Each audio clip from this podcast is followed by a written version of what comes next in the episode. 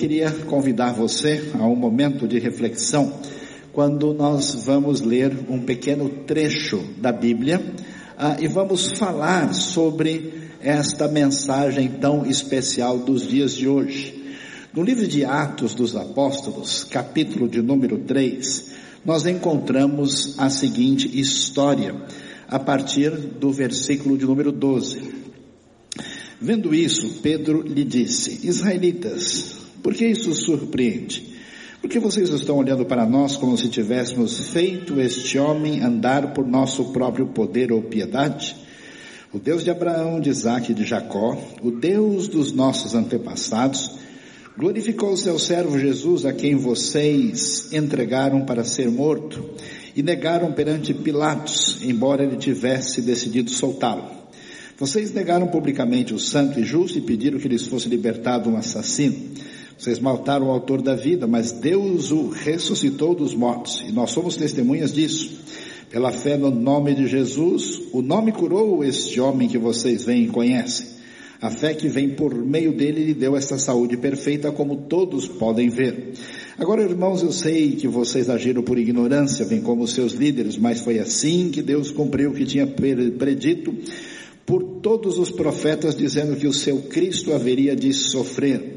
Arrependam-se, pois, e voltem-se para Deus, para que os seus pecados sejam cancelados. Para que venham tempos de descanso da parte do Senhor e Ele mande o Cristo, qual lhes foi designado, Jesus. É necessário que ele permaneça no céu, até que chegue o tempo em que Deus restaurará todas as coisas, como falou há muito tempo, por meio dos seus santos profetas. Pois disse Moisés, o Senhor Deus lhes levantará dentre seus irmãos um profeta como eu. Ouçam-no em tudo que ele lhes disser. Quem não ouvir esse profeta será eliminado do meio do seu povo. De fato, todos os profetas, de Samuel em diante, um por um, falaram e predisseram esses dias. E vocês são herdeiros dos profetas da aliança que Deus fez com seus antepassados. Ele disse a Abraão, por meio da sua descendência, todos os povos da terra serão abençoados. Tendo ressuscitado, o seu servo enviou primeiramente a vocês para abençoá-los, convertendo cada um de vocês das suas maldades. Vamos pensar um pouquinho hoje sobre o poder da ressurreição. A gente já pôde ver um pouco através da representação a história que é comemorada hoje, nesse domingo de Páscoa, nesta celebração especial da ressurreição.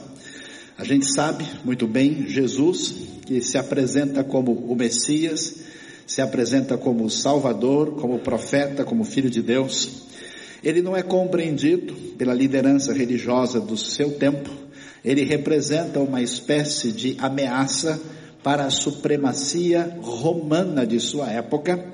E esse rabino diferente, esse mestre único, esse líder que ensina um caminho diferente dos líderes políticos, religiosos e militares que nós conhecemos na história, finalmente acaba sendo preso, é julgado de maneira duvidosa e acaba sendo executado pelo Império Romano na época, através da ação de Pôncio Pilatos. No entanto, a Escritura nos mostra que tudo o que estava acontecendo fazia parte de um plano maior, que é ressaltado em Atos 3, quando nós vemos a promessa divina que um dia o enviado especial de Deus, que vinha trazer a resposta, a palavra final, a solução divina para os enigmas, contradições, lutas e perguntas que envolvem o ser humano e seus destinos,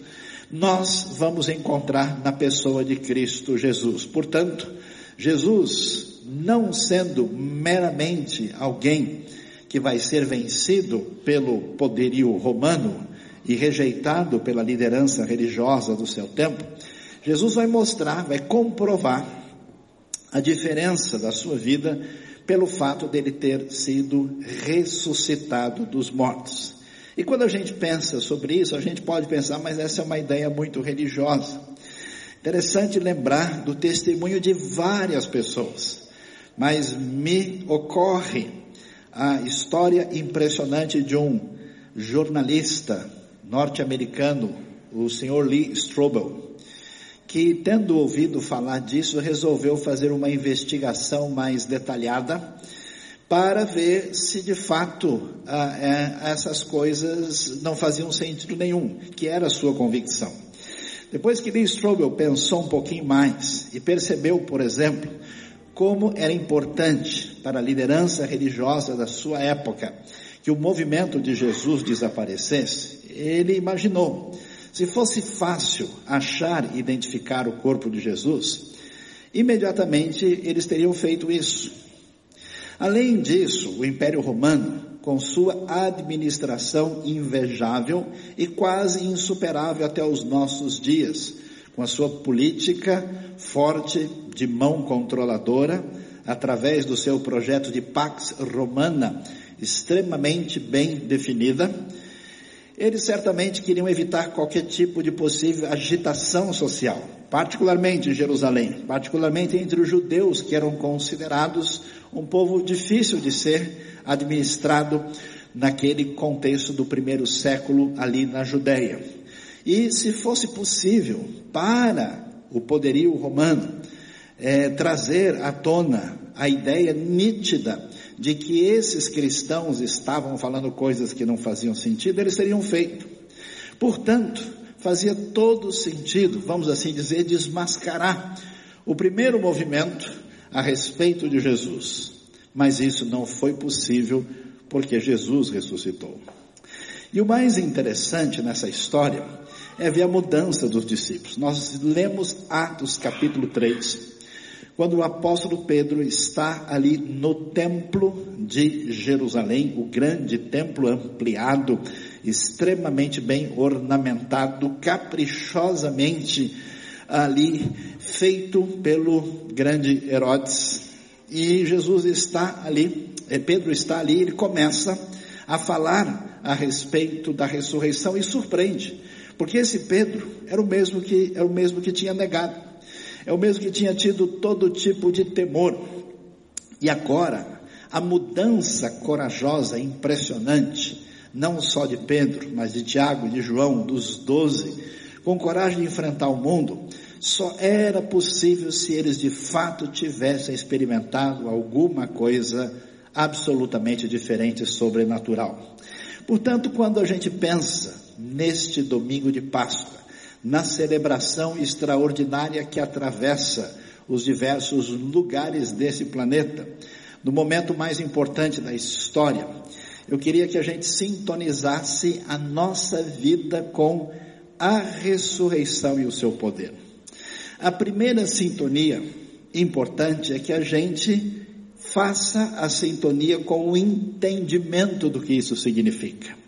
Muitas vezes, quando pensamos na morte de Jesus, ou como alguns falam na sua, no símbolo da sua ressurreição, nós entendemos Jesus talvez como um grande guru, um grande mestre, alguém de posição espiritual diferenciada, uma espécie de profeta um pouquinho além dos outros, uma espécie de entidade espiritual mais evoluída. Novo Testamento, as páginas das Escrituras, o testemunho dos discípulos, a palavra dos apóstolos não apontam essa direção. Jesus também não é visto simplesmente como uma espécie de indivíduo especial que fez uma articulação política significativa no ambiente ah, da Judéia do primeiro século, em função da dominação romana. A ideia não é essa, inclusive, tudo indica que Judas o entrega, porque percebe de fato que o seu mestre tem ideias muito diferentes. As suas propostas não são aquelas que alguém que queria tomar o poder e efetivamente ser um rei eh, tirando os romanos do domínio da região, também não aparece qualquer proposta nessa direção. Outras pessoas talvez venham, talvez até enxergar um Jesus quase não histórico. É como se ele fosse uma espécie de fantasma ou uma entidade meramente espiritual. Alguém que do mundo distante do nosso, da realidade metafísica, invadiu a nossa realidade e esteve um tempo conosco para nos ensinar coisas superiores. Também não é essa a ideia. Esse Jesus apresentado aqui ressuscita com carne e osso. O Evangelho de Lucas faz questão de mostrar Jesus come depois de ressurreto. Jesus sente canseira depois de viajar por certo tempo e sentar ali em Samaria, à beira do poço, na sua conversa com a mulher samaritana. Jesus tem fome. Jesus é tão humano, tão comum, que para entregá-lo é necessário que Judas beije, porque senão ninguém vai reconhecê-lo com facilidade. Portanto, Jesus não é esse ser místico, fora da realidade. Jesus não é um líder político que tinha propostas peculiares de enfrentamento ao Império Romano, Jesus não é simplesmente um profeta diferenciado. As Escrituras são claras que a sua vitória sobre a morte mostram que ele era, como o próprio texto diz, não só o Messias, não somente o Salvador, mas o próprio Filho de Deus entre nós. O Evangelho de João vai dizer que o Verbo se fez carne e habitou entre nós, vimos a sua glória, que é a glória do unigênito do Pai. No princípio era o Verbo, o Verbo estava com Deus, o Verbo era Deus. Esse uh, Emmanuel, esse Deus conosco, essa visita suprema daquele que é o Senhor entre nós, vai nos trazer a próxima direção de entendimento do Evangelho. Que esse Jesus completamente humano, sofreu de verdade. E sofreu de verdade porque ele estava ali diante do Deus justo, do Deus ético, que deveria cobrar de cada um de nós, da nossa vida, todas as nossas incongruências, as nossas maldades. O texto de Atos 3 faz o convite muito claro, dizendo que todos ali deveriam arrepender-se de suas maldades, todos os nossos pecados, aquilo que envolve a nossa natureza, a nossa omissão, a nossa prática equivocada, a Bíblia diz que ele, como um cordeiro, foi levado ao matadouro e o castigo que nos traz a paz caiu sobre ele e pelas suas feridas, pelas os seus machucados, ele nos trouxe cura, cura completa, que significa salvação. Portanto, Jesus sofre como alguém que morre em nosso lugar. A Bíblia deixa uma ideia muito nítida de que nós estamos em dívida para com Deus que é justo juiz. E para o perdão dos pecados, pertencer a uma instituição não é solução. Ser religioso também não. Praticar boas ações não resolve a nossa dívida. Ser uma pessoa que conhece de religião também não muda a realidade. É necessário que com humildade todo ser humano um dia na sua vida reconheça os seus pecados e achegue-se a Deus por meio de Cristo Jesus, porque Deus amou tanto o mundo que ele enviou o seu Filho único, para que qualquer pessoa que nele crê tenha a vida eterna, receba, como Atos 3, 19 e 20 vai dizer, receba o perdão dos pecados. E como é que esses pecados podem ser de fato perdoados? É porque esse Jesus divino que sofreu plenamente, ele era totalmente humano, seu sofrimento foi real, e ele era completamente divino. A sua morte é suficiente, tem valor eterno e realmente pode nos colocar diante de Deus. Aquele que nele crê, que deposita a sua fé, a sua confiança, recebe o perdão de Deus. Então a primeira pergunta importante para a gente é se a nossa vida, o nosso entendimento sobre Jesus está em sintonia com a grande verdade da ressurreição. Essa ressurreição proclamada por esses apóstolos, por esses discípulos, pelo apóstolo Pedro, tão temeroso, assustado e incapaz de enfrentar uma simples criada, agora proclamando Jesus sem qualquer receio, porque a ressurreição tinha impactado o seu entendimento a respeito de Jesus. Mas o entendimento da ressurreição não fica só na cabeça. Não mexe com a gente só no nosso entendimento. Sem entender corretamente, nós nunca daremos o passo correto na direção que a ressurreição nos chama e nos convoca. É necessário que o entendimento encontre espaço no nosso coração. Por isso, essa verdade é uma verdade que qualquer pessoa deve buscar da parte de Deus com sinceridade no seu coração. Eu me lembro, eu tinha somente 10 anos de idade. Muitas perguntas na minha cabeça. Uma tentativa de entender o que estava acontecendo. E pela primeira vez, sem saber, eu fiz uma oração na minha vida. Eu olhei para o céu e disse: Deus, se o Senhor existe, por favor, responde às inquietações do meu coração, porque eu não sei de fato qual é o caminho a seguir. Não demorou muito tempo, os caminhos se apresentaram e eu entendi, não só com a minha mente, mas tive um impacto no meu coração quando descobri que não só eu era um pecador, estava longe de Deus, pela minha maneira de ser e de agir e descobrir a graça que a gente cantou.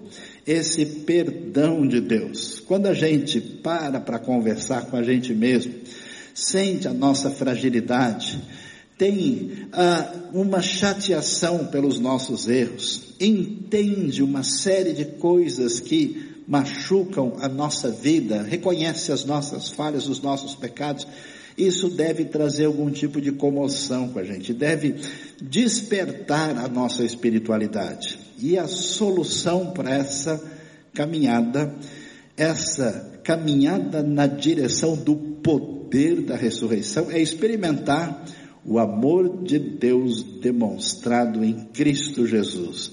Deus prova o seu amor para conosco, em que Cristo morreu por nós, sendo nós ainda pecadores, sendo inimigos de Deus, distanciados de Deus. Essa graça atinge a nossa vida e nos perdoa completamente. É uma recepção do poder da ressurreição, não só na mente, mas no fundo do coração. Se você não teve essa experiência, isso não depende de uma denominação, de uma igreja, de uma é, história ou de uma teologia, depende da sua relação direta com Deus. Eu convido você a sinceramente abrir o seu coração para Deus e buscar essa realidade do poder da ressurreição que muda a vida, o coração do apóstolo Pedro e dos outros ex-pescadores da Galileia que são seguidores de Jesus. Mas a coisa não para por aí. Porque a sintonia da ressurreição faz uma grande diferença na nossa vida, não só quando a gente entende, não só quando a gente atinge o nosso coração, mas quando isso muda a nossa conduta. Por isso, a palavra de Deus vai falar em arrependimento, que significa uma mudança de trajetória, é como fazer uma conversão na direção diferente. A pessoa vivia a sua vida não muito diferente da vida que o boi leva. O boi não está muito preocupado com as realidades da vida após a morte. Dificilmente, na maior parte dos casos, nunca vi um boi questionando a sua existência. Uh, nunca vi né, qualquer tipo. Muitas pessoas vivem com uma espécie de repressão da sua espiritualidade, sempre totalmente ocupados e ansiosamente dominados por uma série de forças negativas que nublam o seu coração. É necessário abrir o coração para a força e o poder da ressurreição. Esse poder da ressurreição atinge a nossa vida. Interessante lembrar da história de Agostinho, o famoso Agostinho, que tinha uma vida totalmente perdida, promíscua, destruída. E um belo dia alguém que o acompanhava nesse tipo de vida, correu atrás dele e falou: Agostinho, Agostinho, vem cá, por favor, sou eu. E Agostinho respondeu: Você é você, mas eu não sou mais eu. Essa mudança de trajetória provoca na gente não só um desvio dos caminhos da corrupção, da maldade, de todo tipo de coisa que prejudica a própria pessoa, prejudica o relacionamento dela com o próximo e com o semelhante, e prejudica a relação dela com Deus, porque um dia deixaremos a nossa vida e estaremos diante do nosso Criador. Essa mudança provoca uma direção de afastamento desse caminho complicado que grande parte da humanidade toma sem se preocupar. Pedro anuncia, fala, olha, Deus pede agora que vocês arrependam-se dos seus pecados e se voltem para Deus. Vocês fizeram o que fizeram por ignorância, como aconteceu com seus líderes, mas agora chegou o momento. E essa mudança atinge a vida não só para evitar os caminhos inadequados, mas para ter uma proposta de vida em sintonia com a ressurreição. Qual é a grande dificuldade do nosso mundo? Muita gente para ser servida. Muita gente que representa um peso para toda a sociedade. Muita gente dominada por todo tipo de vício e maldade pouca gente para fazer diferença, para mudar positivamente essa sociedade. Eu fico impressionado com a coragem, com a força, com o altruísmo inexplicável desses jovens pescadores que na época tinham vinte e poucos anos de idade, eles eram mais novos que Jesus, e de repente esses jovens saem conquistando o mundo anunciam a palavra de salvação. Mediante a manifestação do poder, fazem coisas em nome de Jesus pelo poder da ressurreição. Gente é curada, gente é libertada do mal, gente é modificada e surge uma comunidade de gente que faz diferença em sintonia com o poder da ressurreição. Você que se afirma cristão, você que se diz discípulo de Jesus, é uma coisa só de mente é uma coisa que se restringe ao seu sentimento ou coração ou a jornada da sua vida tem sintonia com o mestre. Você de fato se preocupa com o crescimento do reino de Deus? Você investe os recursos que Deus lhe dá para o benefício dos outros, para a expansão do reino? Você de fato faz alguma coisa em favor do próximo? Você faz diferença com tudo aquilo que tem a ver com o projeto de Deus, com o seu reino vitorioso, que é comemorado na ressurreição e faz toda a diferença através desses discípulos de Jesus. A coisa interessante, surpreendente, especial, é que esse Jesus que foi morto, esse Jesus que ressuscitou, esse Jesus que anunciou coisas tão especiais e valiosas, ele diz o texto bíblico, ali no Monte das Oliveiras, em Jerusalém, ascendeu aos céus. E disse que um dia ele haveria de voltar. E o apóstolo Paulo, um outro atingido pelo poder da ressurreição, o último a ver esse Jesus ressurreto, o apóstolo Paulo diz o seguinte, que agora, essa comunidade dos atingidos pelo poder da ressurreição, a comunidade desses seguidores de Jesus se torna o corpo vivo de Cristo. Todos os seguidores de Jesus em todo o mundo, em todo o tempo, independente da placa que carregam se são seguidores legítimos e verdadeiros, são seguidores de Jesus, essas pessoas formam esse corpo de Cristo e é interessante. Deus vai nos dizer que hoje, enquanto Cristo não volta de maneira definitiva para implantar o seu reino, que como dizia o nosso grande, maior músico da história em termos de expressão sacra, Georg Philipp Handel, do seu grande Messias, que diz que ele reinará para sempre.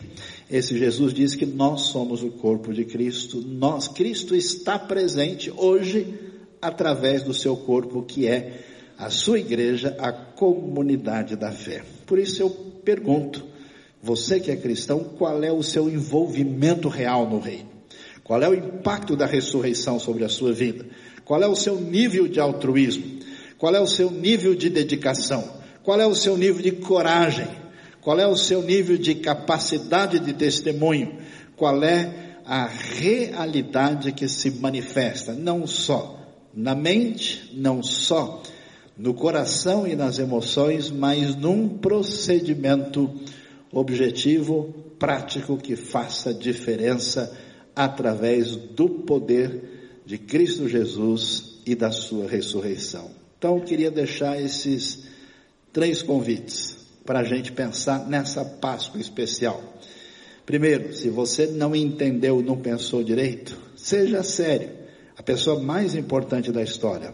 Pense, investigue, raciocine e entenda quem é o Jesus que é revelado nas Escrituras através da grande e poderosa história da ressurreição. Segundo, talvez você entendeu alguma coisa, mas o entendimento não desceu o coração. O arquivo foi baixado, mas não foi instalado. A compreensão até chegou, mas ela não fez diferença. Busque a Deus de verdade, ore com sinceridade, abra o seu coração para que o poder da ressurreição faça diferença na sua vida e você se torne um verdadeiro discípulo de Jesus. E aqueles que estão na caminhada, avalie bem qual é o seu envolvimento real no reino. O que, que você tem feito de diferença? Em que medida o poder da ressurreição que atinge com força os discípulos, que atinge o apóstolo Pedro, tem feito diferença na sua vida? Que Deus nos abençoe e que nos ajude hoje a ter uma feliz Páscoa em sintonia com o poder da ressurreição. Amém.